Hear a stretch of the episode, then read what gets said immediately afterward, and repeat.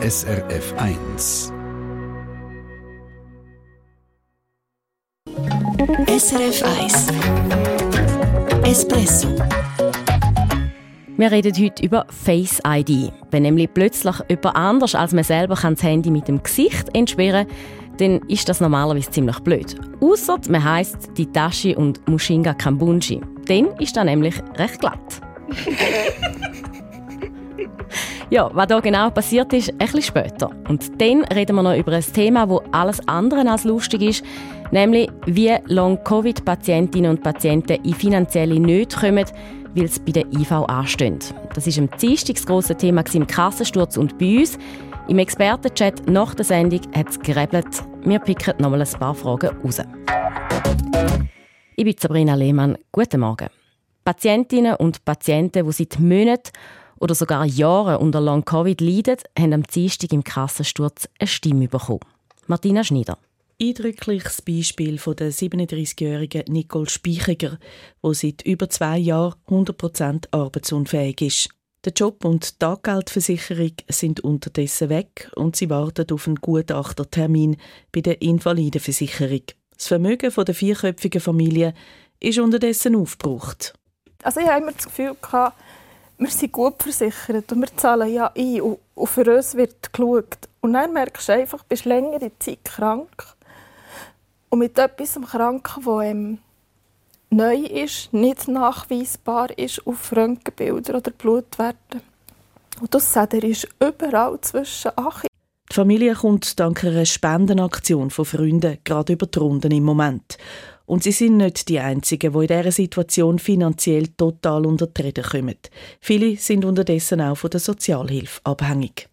Wie weiter, wenn einem niemand hilft und man keine Energie hat? Den eindrücklichen Bericht vom Kassensturz haben wir Ihnen auf unserer Seite srf.ch-espresso parat gemacht, falls Sie den im Fernsehen verpasst haben. 5000 Menschen mit Long-Covid haben sich bei der IV angemeldet. Viele von ihnen warten auf einen Bescheid. Und im Moment ist es laut dem Bundesamt für Sozialversicherungen so, dass nur 4% von allen dann auch eine Rente oder eine Teilrente überkommen. Long-Covid, das ist ein Thema, das bewegt. Das haben wir auch gemerkt, wo wir die Fragen im Chat angeschaut haben. Die Expertinnen und Experten haben nur einen Bruchteil überhaupt können beantworten, weil sie nicht mehr nachgekommen sind. Mein Teamkollege Stefan Wüttrich hat mit einem der Experten noch mal ein paar wichtige Fragen angeschaut. Ja, und zwar reden wir mit dem Dominik Senhauser. Er ist Rechtsanwalt bei ProCap. Das ist die Organisation für Menschen mit Handicap. Herr Senhauser, es haben sich sehr viele Betroffene gemeldet in dem Chat und ein Teil davon sagt, äh, sie warten schon seit Monaten auf einen Bescheid von der IV und sie möchten wissen, sollen sie aktiv nachfragen oder ist das eher kontraproduktiv, wenn man nachfragt? Es gibt keine gesetzlichen Bestimmungen, die die Länge von einem IV-Verfahren reglementieren. Es ist nicht unüblich, dass so Verfahren Monate, manchmal auch Jahre dauert. Gerade wenn ein Gutachten erstellt worden ist, dauert es erfahrungsgemäß einige Monate, bis der Gutachten vorliegt. In dieser Zeit macht es wenig Sinn, zum Druck zu machen. Ansonsten, wenn man nichts hört, kann man gerne alle paar Wochen mal sich nach einem Sachstand erkundigen. Also da verbaut man sich jetzt nicht irgendwie etwas, wenn man da mal nachfragt oder regelmäßig nachfragt? Nein, wir haben auch einen Anspruch darauf zu wissen, was die nächsten Schritte sind. Da kann man sich eigentlich nichts verbauen. Mhm. Dann fragt jemand, der Long-Covid hat, ob man dann eigentlich für einen Termin beim Gutachter, äh, ob man dort jemanden mitnehmen als Begleitung. Die Person schreibt von sich selber, sie sei wegen Long-Covid vergesslich geworden, sie sei schneller erschöpft und in so einem Zustand können sie sich dann ja auch schlecht wehren. Was sagen Sie, darf man jemanden mitnehmen? Also es gibt keinen Anspruch darauf, eine Begleitperson ab Begutachtung an sich mitzunehmen. Man kann aber selbstverständlich Kontakt aufnehmen mit dem Gutachter und ihn fragen, ob er einverstanden wäre.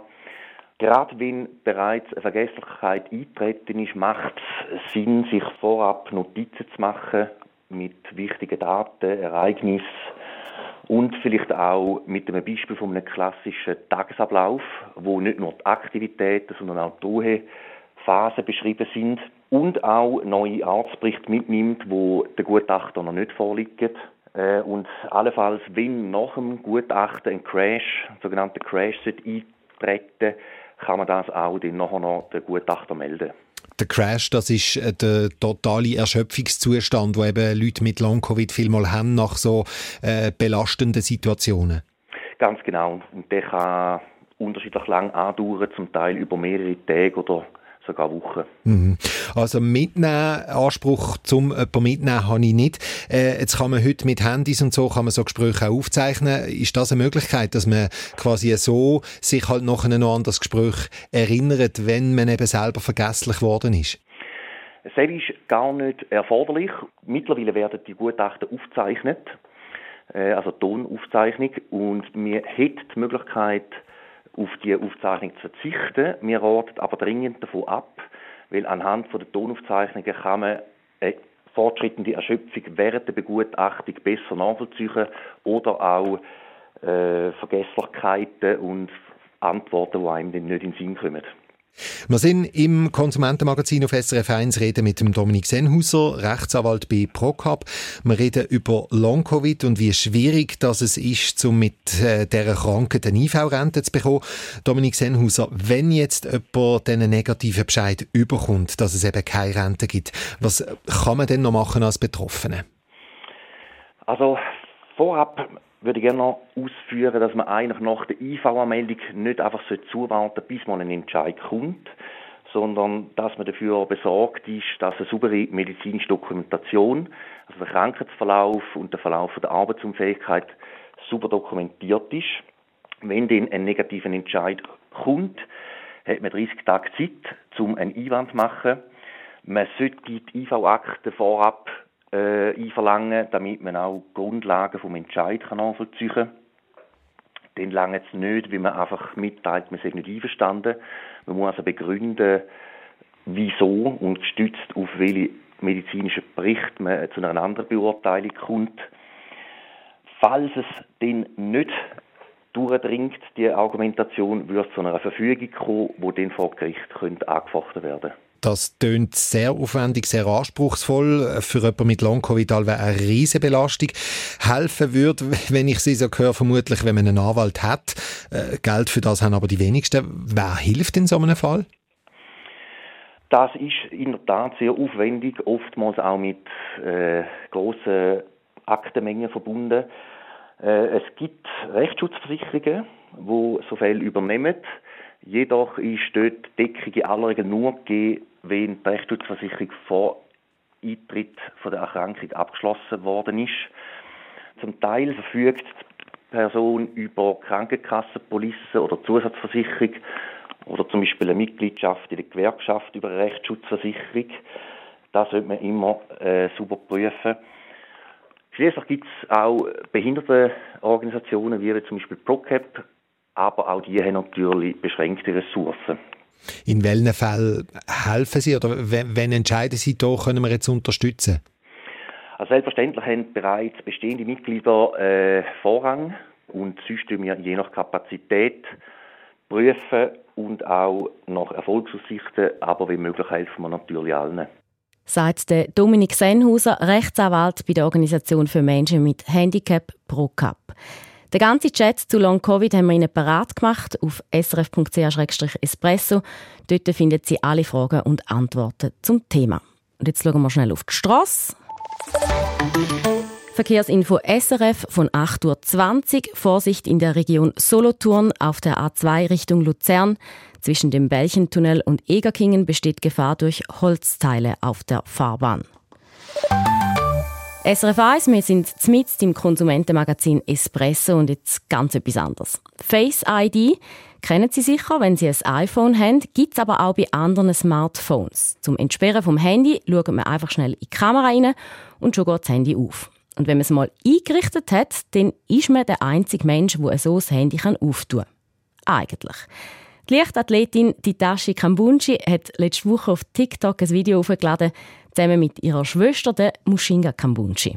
Hallo zusammen, wir haben eine Erkenntnis gemacht. Und zwar haben wir herausgefunden, dass ich mit meinem Gesicht ein Mushinga ihr Handy aufmachen kann. Nur für die, die nicht wissen, wir sind zehn Jahre auseinander. Das ist meine Schwester und ich kann mit meinem Gesicht ihr Handy aufmachen.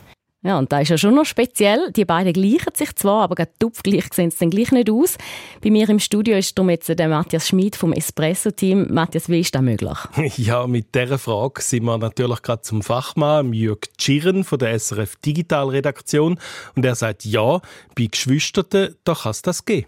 Also die Face ID, die, die Apple da braucht, damit man das Gerät kann sperren kann, die ist im Grunde genommen sehr sicher. Da ist die Chance, glaube ich, 1 bei einer Million, dass jemand anderes das per Zufall mit seinem Gesicht aufmachen könnte. Aber bei Zwillingen und auch bei Geschwistern, die sich ähnlich sehen, ist die Chance eben grösser. Und das ist in dem Fall so. Also die beiden Schwestern sehen sich recht ähnlich. Und da kann es tatsächlich passieren, dass die eine das Handy von der anderen mit ihrem Gesicht kann entsperren kann. Ja, und das wird auch im Internet recht häufig diskutiert. Auf dem Diskussionsforum auf der Seite von Apple findet man gerade mehrere Leute, die sagen, ja, das geht bei ihnen also auch mit ihren Geschwistern. Und eben, man redet nicht nur von Zwillingen, wo man es noch könnte, eigentlich noch eher verstehen sondern eben von Brüdern oder Schwestern, die mehrere Jahre auseinander liegen. Mm, dabei meint man ja immer, das sei völlig sicher, weil das Gesicht ja eben einzigartig ist. Ja, eben der, der Jörg Tschirren hat es gesagt, man, hat, man kann jetzt nicht nicht von einer Sicherheitslücke reden, weil trotz diesen Beispielen von Geschwisterten einfach irgendjemand kann das Handy ja nicht entsperren,